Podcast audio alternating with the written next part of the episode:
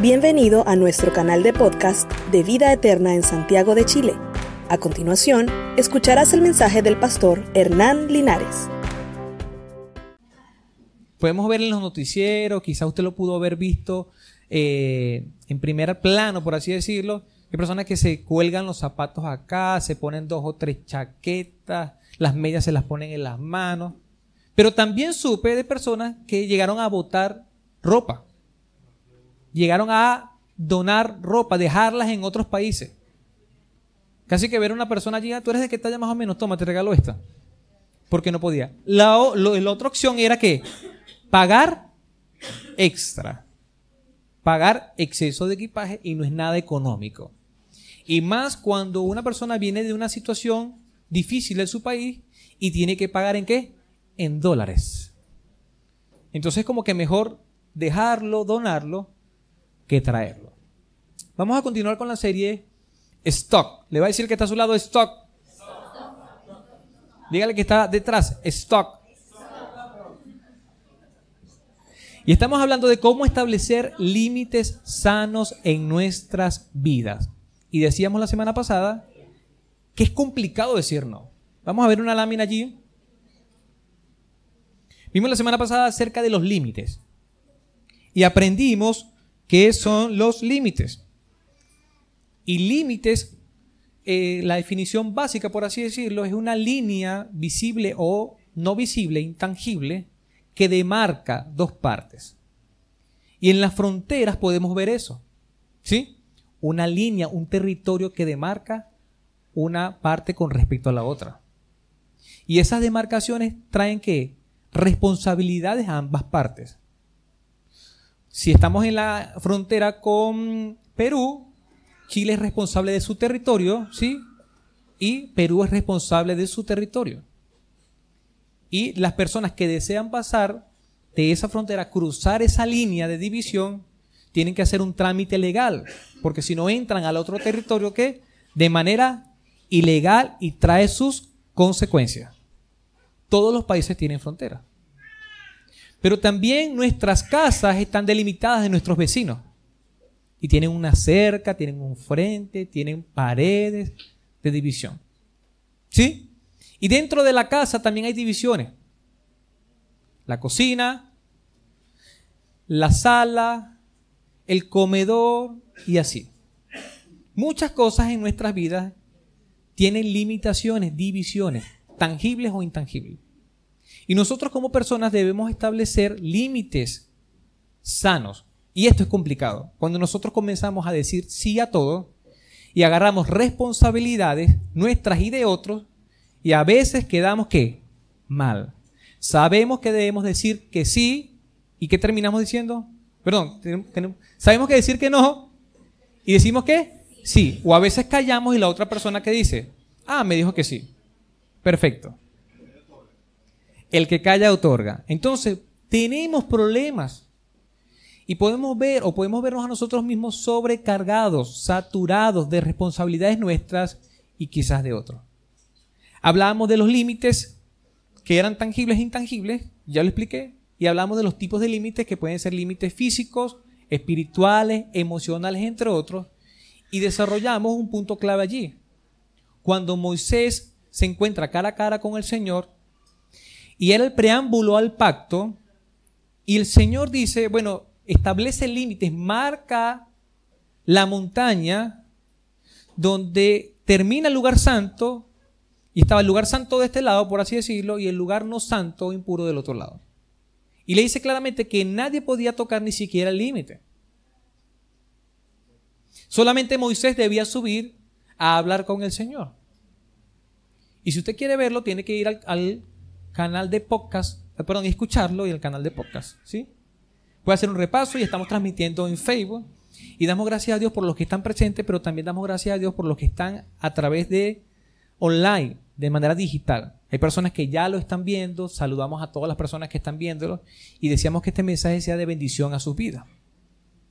Sé que muchos hermanos que no han podido venir, luego lo ven y me comentan, hermano, lo pudimos ver. También pudieron intervenir en el estudio bíblico online. Y pusieron allí preguntas, intervinieron y gloria a Dios porque podemos utilizar los medios digitales para qué? Para predicar la palabra. Entonces, eso está allí grabado, usted lo puede ver, pero hicimos un breve repaso.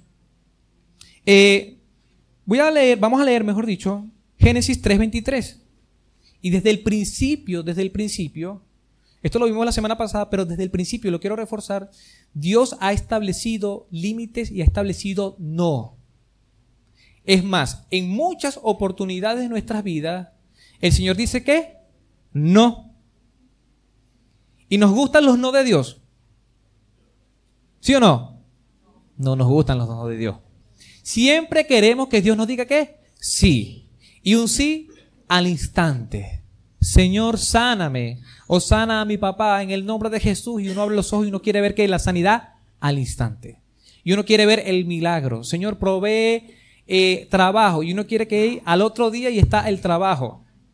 Y no solamente un trabajo cualquiera, un trabajo bueno, agradable, perfecto, porque la voluntad de Dios es que buena, agradable y perfecta. Los novios oran así, Señor, que mi novia, mi futura esposa, sea de acuerdo a tu voluntad, buena, agradable y perfecta. Está muy bien pedir eso, pero le pregunto yo, ¿usted es bueno, es agradable y es perfecto? No me quiero desviar, pero a veces el, el novio, el futuro esposo, pide una novia fixne, ¿sí? 90, 60, 90. Y cuando uno lo ve a él, como dice acá, es un guatón. Entonces no exija mucho, digo yo. No exija mucho porque para exigir hay que dar. Entonces, pendiente de los solteros. No le pongan perfecciones al Señor porque el Señor sabe que nos va a dar y tiene planes superiores a los nuestros. Amén. ¿Cuántos no nos hemos equivocado a nivel emocional? Espiritual también nos hemos equivocado. Pedimos una cosa y el Señor dice, no, yo no te voy a dar esto. Tú estás pidiendo es prácticamente una culebra y yo te quiero dar es un pan. Mi voluntad es mejor de lo que estás pidiendo. En Génesis 3, 23 y 24, una vez que Adán y Eva pecan, Dios establece que límites, stop, dice él. Entonces, Dios el Señor expulsó al ser humano del, del jardín del Edén para que trabajara la tierra de la cual había sido hecho. Luego de expulsado, puso al oriente del jardín del Edén a los querubines y una espada ardiente que se movía por todos lados. ¿Para qué? Para custodiar el camino que lleva al árbol de la vida. Comenzó el pecado y comenzó el qué? El stop, los límites, el no. Y él podía pasearse por donde quería había un mandato de todo puedes comer menos de este. Pero ¿qué hizo el hombre? Yo quiero es de este. Y vino el castigo también. Y entre los castigos, trabaja, eh, con el sol de tu frente, comerás, tú parirás con dolor, tú te arrastrarás y además fuera, expulsado. Desde el principio. Y estamos separados de la gloria de Dios, por cuanto todos pecaron, estamos qué? Separados, destituidos, fuera de la gloria de Dios. Y para poder llegar a Dios, ¿qué tenemos que hacer? Conocer la verdad, llevar llegar por el camino único que es Jesucristo. Ahora vámonos a la base bíblica de hoy, en Gálatas 5, 1, vamos a leer hasta el 5. Perdón, Gálatas 6, Gálatas 6, versículo 1 al 5. Y vamos a seguir con esta serie llamada Stop. Vamos a seguir hablando acerca de los límites y sobre todo de las responsabilidades de las cargas. Dice el versículo 1, hermanos, si alguien es sorprendido en pecado, ustedes que son espirituales deben restaurarlo con una actitud humilde. Pero cuídese cada uno porque también puede ser tentado. Ayúdense unos a otros a llevar sus cargas y así cumplirán la ley de Cristo. Si alguien se cree ser algo, cuando en realidad no es nada, se engaña a sí mismo. Cada cual examine su propia conducta y si tiene algo de qué presumir, que no se compare con nadie, que cada uno cargue con su propia responsabilidad. Entonces vamos a ver el tema y la primera parte, el primer punto.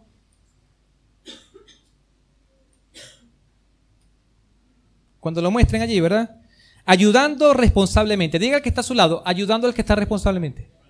Ayudando responsablemente. Y el primer punto es soportar en el exceso. Soportar en el exceso. ¿Por qué decimos eso? ¿Qué leíamos en el versículo 2? Ayúdense, ayúdense, perdón, unos a otros, ¿a qué? A llevar sus cargas.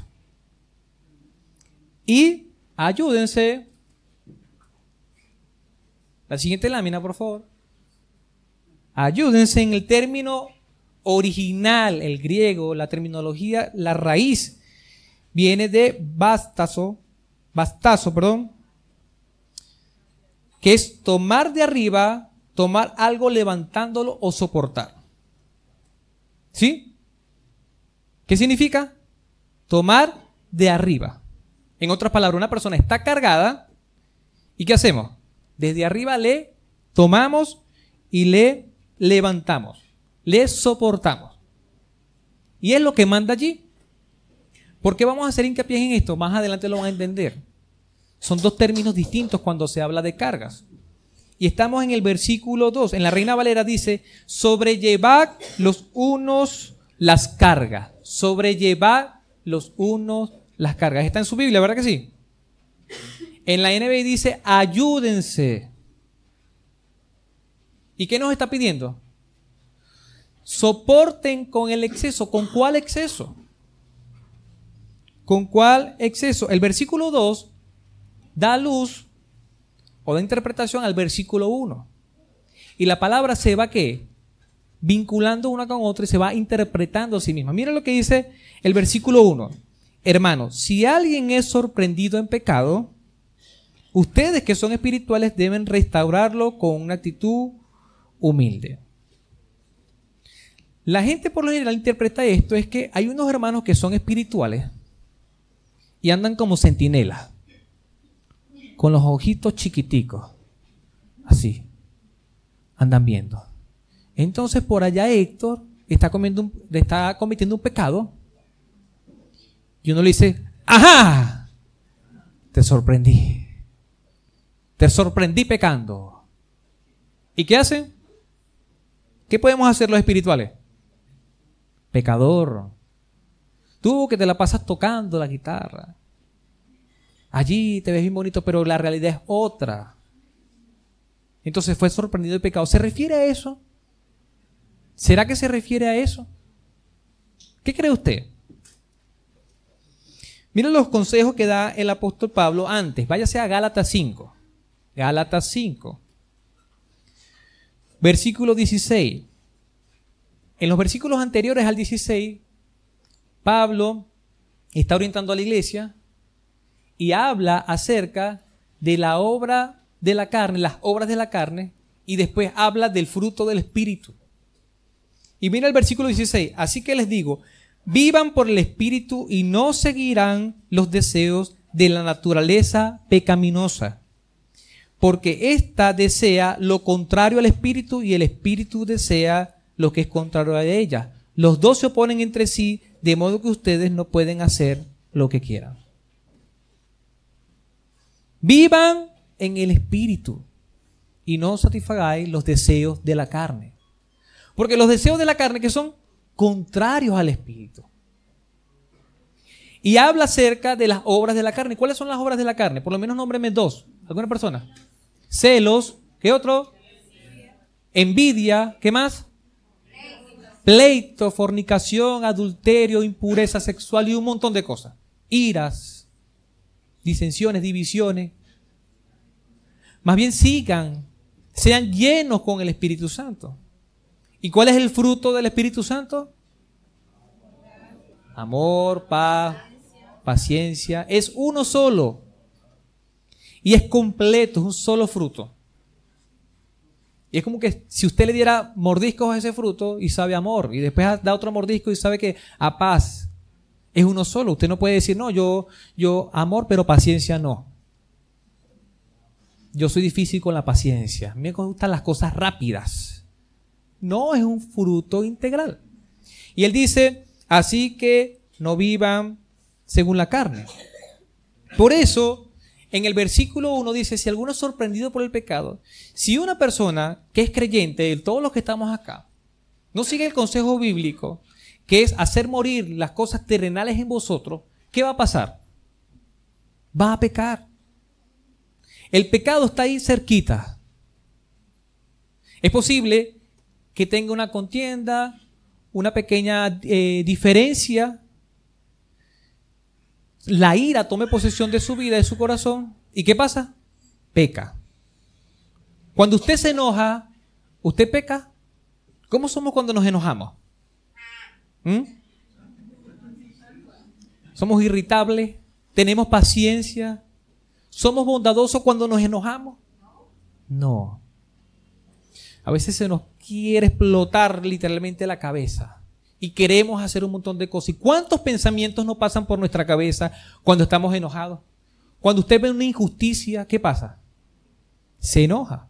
Y es muy fácil pecar. Incluso hemos dicho, y usted lo sabe, que hay personas que por un enojo cometen asesinatos.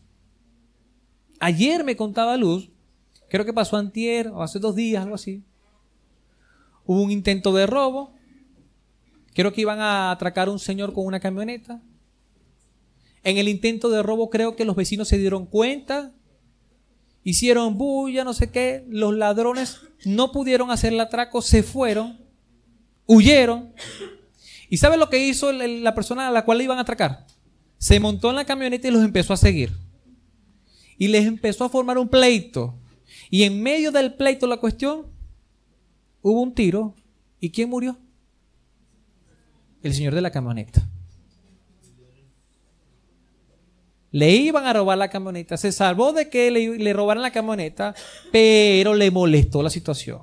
Entró la ira a su corazón y fue por la venganza. ¿Y qué pasó? Lo mataron, perdió. Es muy fácil pecar. Eso es ser sorprendido por el pecado. El pecado está allí cerquita. Y usted puede salir con la mejor disposición. Puede haber cantado, puede haber orado en su, en su casa. Y de repente pasa otro y lo tropieza. Y en vez de decirle, Dios te bendiga, usted dice... ¿Y qué me dice después a mí? Pastor, se me salió. Claro que se le salió porque lo tiene dentro. No se le puede salir algo que no tenga dentro. Entonces, si alguno es sorprendido en pecado, ustedes que son espirituales, que dicen, restáurelo con una actitud humilde, con un espíritu de mansedumbre, ¿Estamos de acuerdo? ¿Sí?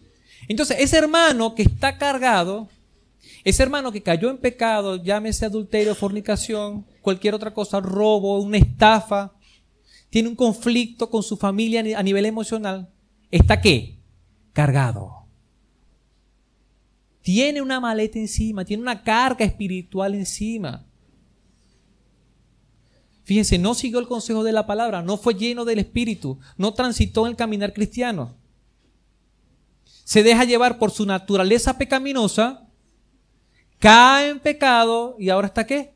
Sobrecargado. ¿Usted ha conocido personas así? Que usted los ve y su semblante, ¿cómo está hermano? Tengo un problema. Y es un problema no de días, de semanas, a veces de meses. Y está cargado ¿Cómo nos sentimos cargados? ¿Frustrados?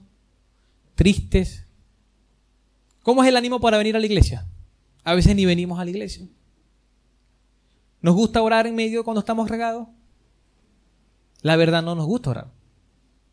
¿Cuál es el consejo pastoral siempre? Hermano, tengo un problema. Ore el Señor.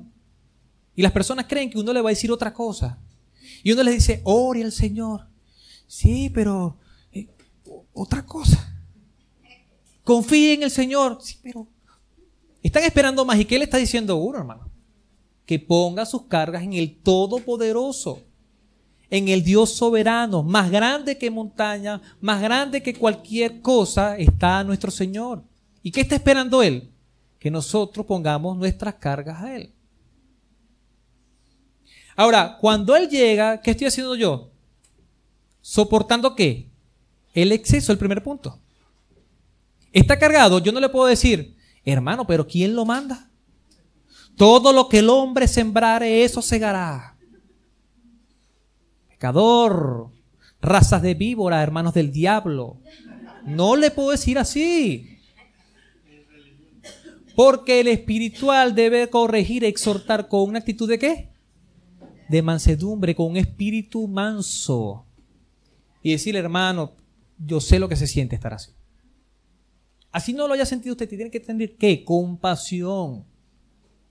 ¿Jesús había pecado? No. Pero cuando llegaban los pecadores a él, ¿qué sentía? Compasión.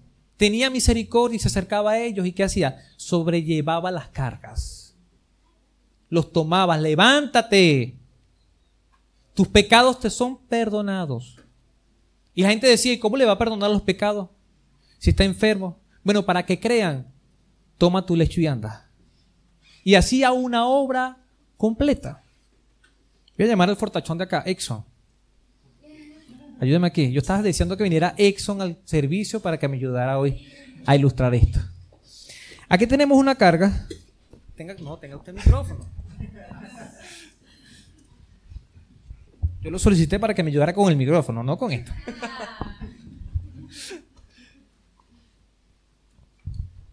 Aquí estoy yo, ¿qué sé? Con mi mochila, ¿verdad? Estoy como viajero. Son unos capacidad de 70, 80 litros más o menos. 80 kilos para viajar. Yo puedo llevar una carga para mí. Pero si vamos a una excursión y yo meto el equipaje de Exxon, más el equipaje de otras personas, más mi equipaje, ¿qué va a pasar? Exceso de peso, exceso de carga. ¿Y qué va a pasar conmigo si voy a subir una montaña? Me voy a quedar allí. Ahora, esto es estar sobrecargado cuando monto más peso del adecuado. Puedo dañar el morral, puedo dañarme que la columna, incluso los riñones con el golpe del peso. Por eso tienen unas riñoneras acá, unos soportes acá y una pechera para que pueda estar bien ajustado el peso. Pero debe ser un peso adecuado. ¿Estamos de acuerdo? Ahora, ¿cómo sería sobrellevar esa carga, Exxon? ¿Cómo, cómo, cómo harías tú para sobrellevar mi carga a mí? ¿Cómo soportar el exceso? ¿Cómo harías? Según la, la referencia bíblica. Eh, Me levanta, ¿verdad? Yo no le puedo hacer así.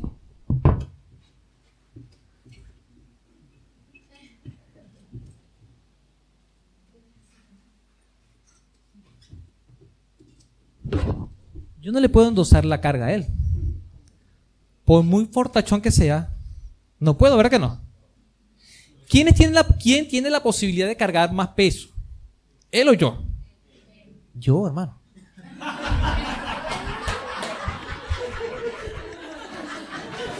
Aquí no respetan al pastor, no mentira. Él tiene más capacidad para soportar qué peso. De hecho, eso se la pasa levantando peso. Se la pasa sobrellevando. Y usted lo puede ver haciendo piernas, pecho, espalda y eso. Ahora, pero esta carga es de quién? Esta carga es mía, ¿verdad que sí?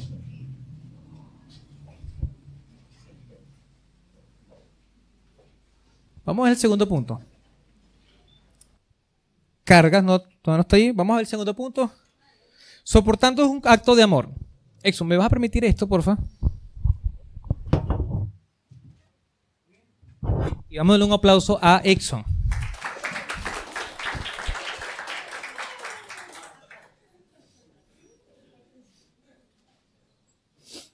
Ahí estamos viendo otra definición de carga, si lo vieron ahorita, que era exceso de peso espiritual que oprime el cuerpo. El término hace referencia a una carga tan terrible que puede oprimir físicamente. Y cuando estamos en medio de un problema espiritual, emocional, pero llámese espiritual, ¿nos afecta qué? la parte emocional, ¿verdad que sí? Incluso nos puede hasta enfermar. Y ahí empiezan que las enfermedades, los cánceres, las úlceras y un montón de cosas. Cuando hay una carga y un exceso de peso. Ahora, Mire lo que dice aquí en, Romanos 15.1. Quiero dejarle este texto antes de pasar al punto 2, porque lo salté. Pero en Romanos 15.1 dicen, los fuertes en la fe debemos que apoyar a los débiles, a sobrellevar. Con el exceso de peso, los fuertes en la fe debemos apoyar a los débiles en vez de hacer lo que nos agrada. Cualquier cosa es más agradable que sobrellevar, que ayudar a otro. ¿Verdad que sí? Vámonos entonces con el punto 2. Soportar es un acto de amor. ¿Cuántos creen eso? Amén. Dice la palabra, ayúdense unos a otros a llevar las cargas y así cumplirán la ley de Cristo. ¿Cuál es la ley de Cristo? Amar al prójimo como a ti mismo. ¿Lo demostró Jesús, sí o no? Lo demostró. Mire, vámonos a Juan 13:34. Juan 13:34. Este es este mandamiento nuevo les doy, dice el Señor, que se amen los unos a los otros, así como yo los he amado. También ustedes deben amarse los unos a los otros. Juan 15, 17. Juan 15, 17 dice, este es mi mandamiento, que se amen los unos a los otros. Jesús dio el ejemplo vivo. Estando vivo, él amaba a las personas les ayudaba, les sanaba, se ponía en su lugar, incluso arriesgaba su vida. ¿Recuerdan esa mujer que le iban a apedrear porque la sorprendieron en pecado? Se la llevaron a Jesús. ¿Y qué hizo Jesús? La liberó. De una manera tan sabia que dijo, bueno, si alguno está libre de pecado, lance su primera piedra. Y a Jesús le tenía ganas de apedrearlo. Lo mataron crucificado. Entonces, la ley que demostró Jesucristo es amar al prójimo. Amar al prójimo así como yo lo he hecho. Ustedes ámense. Ámense los unos a los otros. En Gálatas, devuélvase a Gálatas 5.14. Estamos en Gálatas 6, ¿verdad? Pero en los capítulos anteriores, el capítulo anterior, el apóstol Pablo viene hablando de lo mismo. Dice, Gálatas 5.14 dice, porque toda la ley en esta sola palabra se cumple. ¿En cuál? Amarás a tu prójimo como a ti mismo. Para poder yo sobrellevar la carga, para soportar el exceso de carga que tiene el hermano, yo tengo que amarlo. Si yo no lo amo, no le voy a ayudar. Ahora, si usted lee el versículo 3 y 4, pasa lo siguiente. Explican parte del, del versículo 2. Versículo 3 y 4, mire. Si alguien se cree ser algo, cuando en realidad no es nada, estas palabras son duras, hermano. Si alguien se cree ser algo, cuando en realidad no es nada, imagínense la gente leyendo esta carta, pero este Pablo sí es terrible. Se engañan a sí mismos. Cada cual examine su propia conducta y si tiene algo de presumir, que no se compare con nadie. Entonces aquí está en tema de la vanagloria, del orgullo, de ser orgulloso. Y el orgullo, hay, una doble partida aquí. Una, por orgullo, no puedes eh, ayudar a soportar el exceso de la otra persona, porque piensas solamente en ti. Entonces, Exxon me ve a mí sobrecargado, y si Exxon es orgulloso, ¿qué va a hacer? ¿Va a pensar en mí? No va a pensar en mí, va a pensar en él. Lo otro que puede pasar es que él me ve sufriendo a mí y soporta el exceso desde arriba, ¿verdad? Me levanta. Y empiezo yo a caminar y sigo mi camino. Me ayudó con el exceso de carga, con mi parte espiritual, con mi problema. Y después Exxon dice, no, pero es que al pastor le tuve que echar una mano porque pobrecito, lo vi así. Dígame, él es tan flaquito. Entonces me agarré la mochila y la cargué yo como por tres kilómetros. Porque si no, no iba a llegar. ¿Qué está haciendo allí Exxon? Orgullo también. Está presumiendo. No, yo llegó el pastor al lugar porque que yo tuve que cargarle la mochila. Entonces el orgullo, bien sea por una o por otra, es malo. No se puede. Es lo contrario al amor. Y aunque no es el correcto proceder, y como yo sé que Exxon es cumplidor de la palabra y él me ama, y yo le digo, Exxon, cargue la maleta, ¿qué va a hacer Exxon? Exxon la va a cargar. Y yo me hago, como dicen coloquialmente, el loco. Y tres cuadras, y cinco cuadras, y diez cuadras. Exxon, ¿cómo va? Y yo tomando agua. ¿Puedo abusar de qué? De su ayuda también. Y no es lo conveniente. Entonces, por más que Él me ame y por más que demuestre que es colaborador, que es mi compañero, que es mi prójimo, que está haciendo la obra del Señor, yo no me, yo no me puedo aprovechar de eso tampoco. Porque si no, yo caigo también en qué?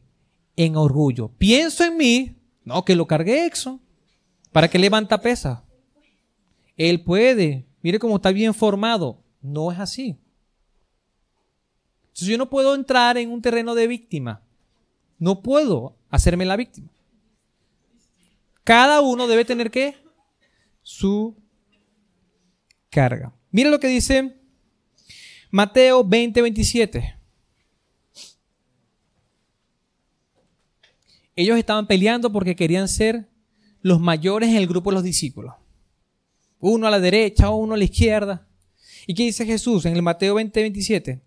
Dice, y el que quiera ser el primero deberá ser esclavo de los demás, así como el Hijo del Hombre, así como yo no he venido para que me sirvan, sino para servir y para dar su vida en rescate por muchos. Yo no he venido a que me sirvan.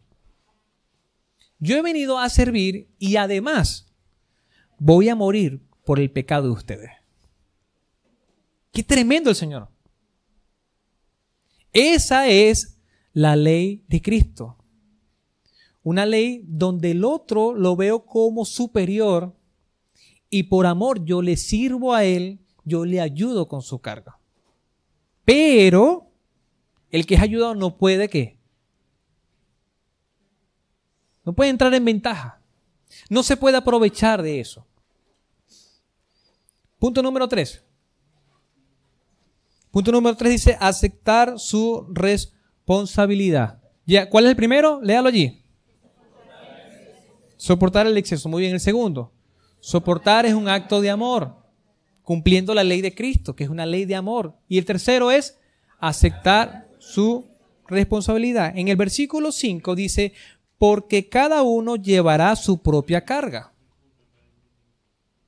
Entonces dígase a sí mismo, yo llevo mi carga. Póngase el dedito aquí así, diga, yo llevo mi carga.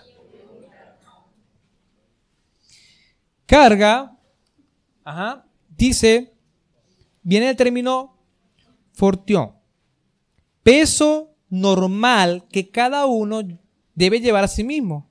Peso ligero que puede ser llevado. Y hay otra definición de la misma que dice pequeña mochila que cada uno lleva en su espalda. Entonces aquí yo tengo mi mochila. Pequeña.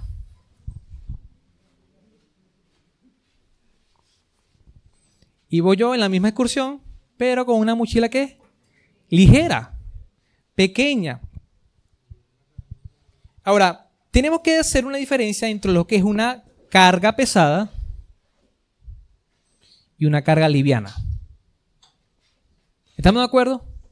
En volumen son distintas, muy distintas. Y por supuesto, cada mochila tiene una capacidad que se mide en litros en este caso. Ahora, si esta es mi carga normal, yo no puedo pretender que tengo esta carga liviana, ¿verdad que no? Pero hay personas que llevan una carga ligera, como esta, y hacen que tienen que un exceso de carga. Ahí hay un problema. ¿Por qué? Porque vienen a consejería, pastor, tengo un tremendo problema. Problema terrible, terrible. ¿Cuál, hermano? Me cortaron el internet. Y uno ve, simbólicamente, uno ve al hermano allí con una carga inmensa, con una carga así pesada,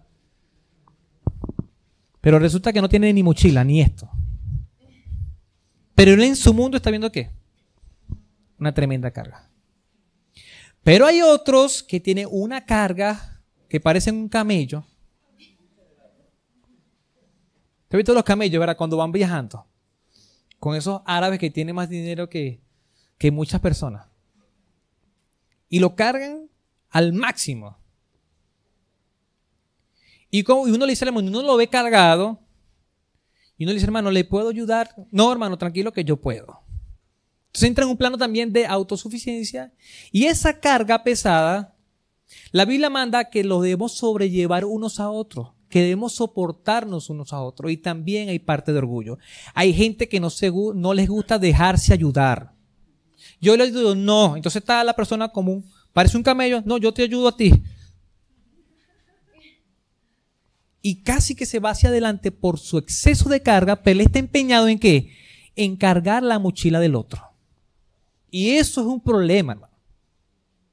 Y uno lo ve de afuera y uno dice, pero qué tremendo esto. Este hermano está sobrecargado, tiene un problema terrible y él cree que está... Ahora, ¿hay consecuencias de esto? Sí hay consecuencias. Si el hermano las acepta, hay consecuencias. Y si no las acepta, también hay consecuencias. Entonces después uno ve al hermano como frustrado, no avanza, triste, como ya dijimos, se enferma, empiezan las úlceras, las gastritis, desemboscan en cáncer, el estrés, la depresión, la ansiedad, al punto tal de que hay hermanos, no se sorprenda con esto, incluso hasta pastores que se han suicidado. ¿Por qué? Por exceso de carga y agarraron todos los problemas de la iglesia, todos.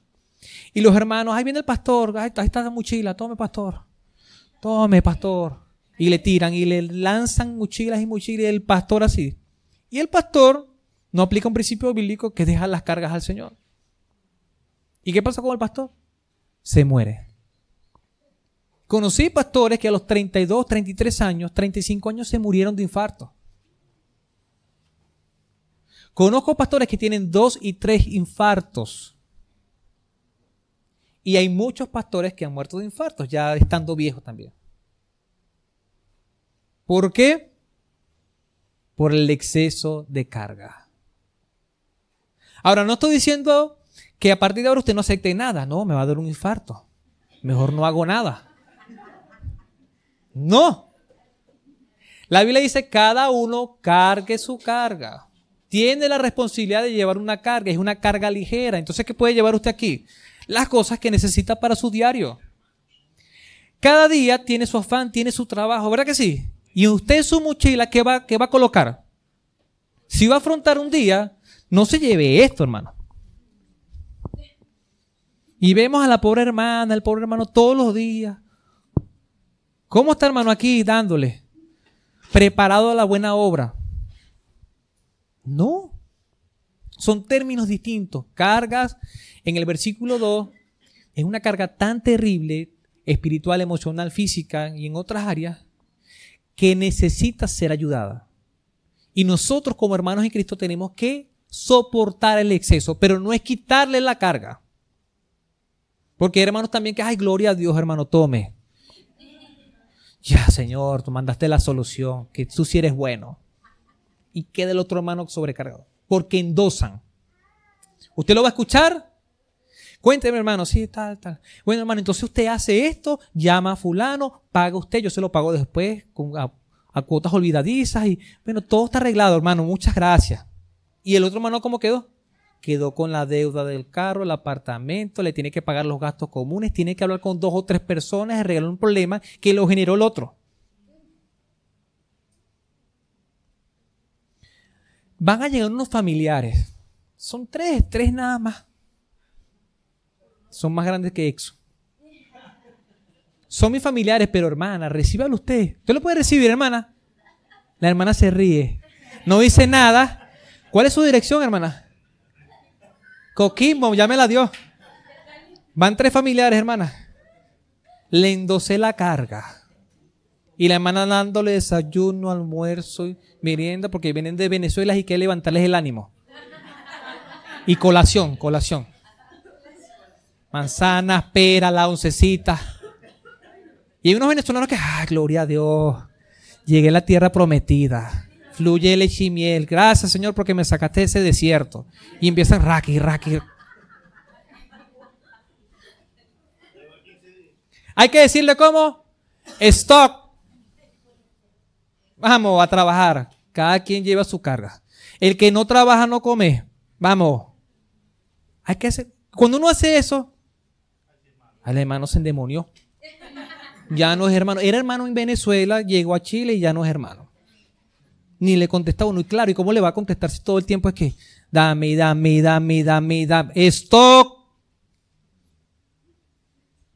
Para el próximo domingo vamos a tener un cartel y usted se va a sacar la foto. Y cualquier cosa usted le manda una foto. Stock. Cada quien debe llegar su carga.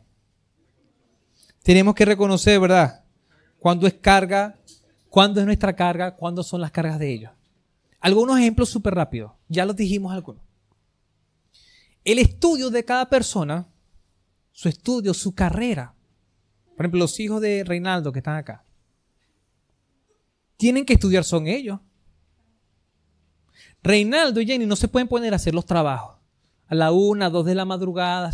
¿Qué están haciendo? No, haciendo el mapa que le mandaron al muchacho. Ustedes conocen a mi mamá por referencia, ¿verdad? Ella es una mujer maravillosa, de verdad que sí. Y desde pequeño, a los 5, 6, 7 años, ella me decía, hijo, tiene esto de tarea.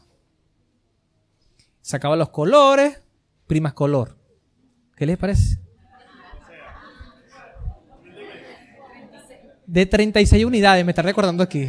Saca punta, lápiz de grafito, borra y los pliegos de bon, las hojas.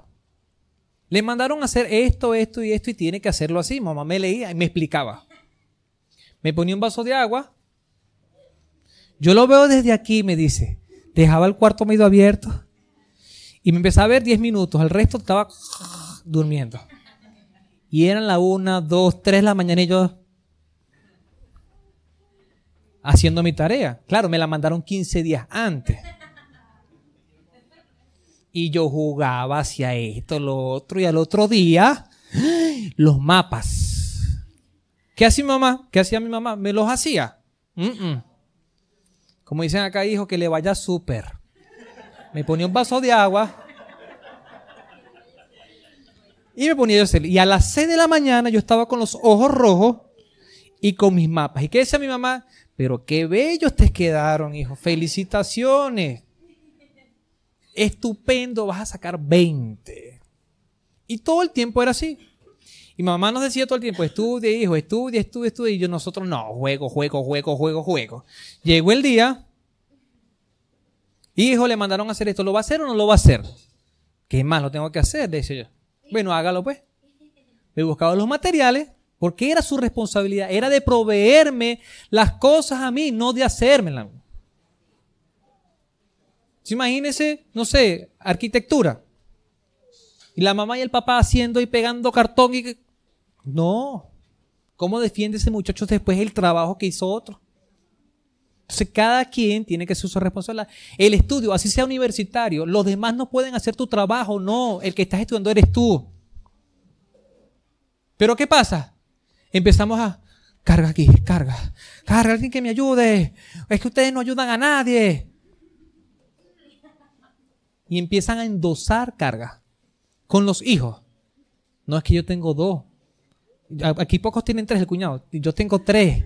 ¿Sabes cómo son los tres? Y Abiel, que come tanto. Entonces, bueno, téngalo allí una semana, hermana.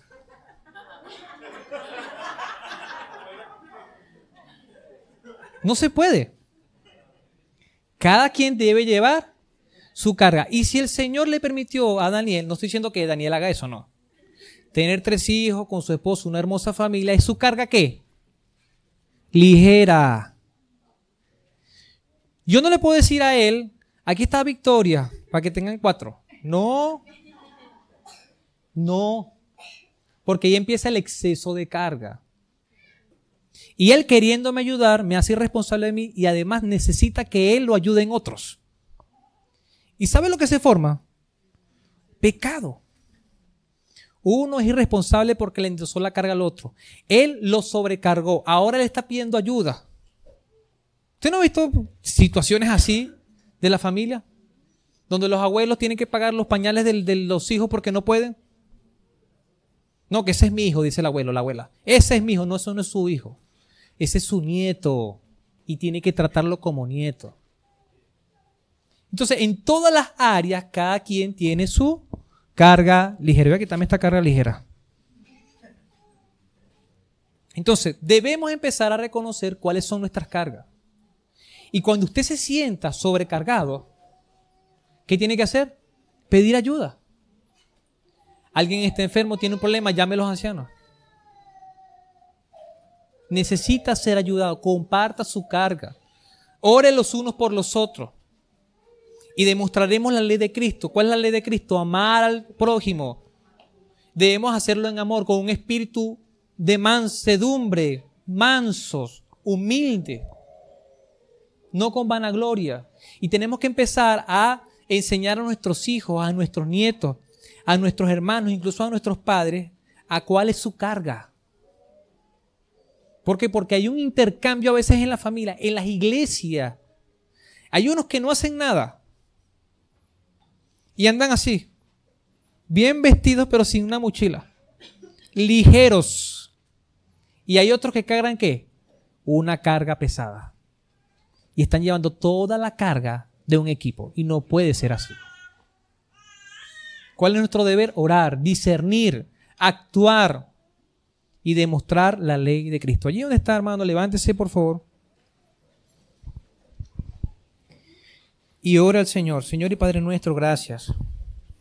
Gracias porque tú eres bueno, porque para siempre, Señor, es tu misericordia, Señor. Gracias, Padre, por tu palabra, Señor.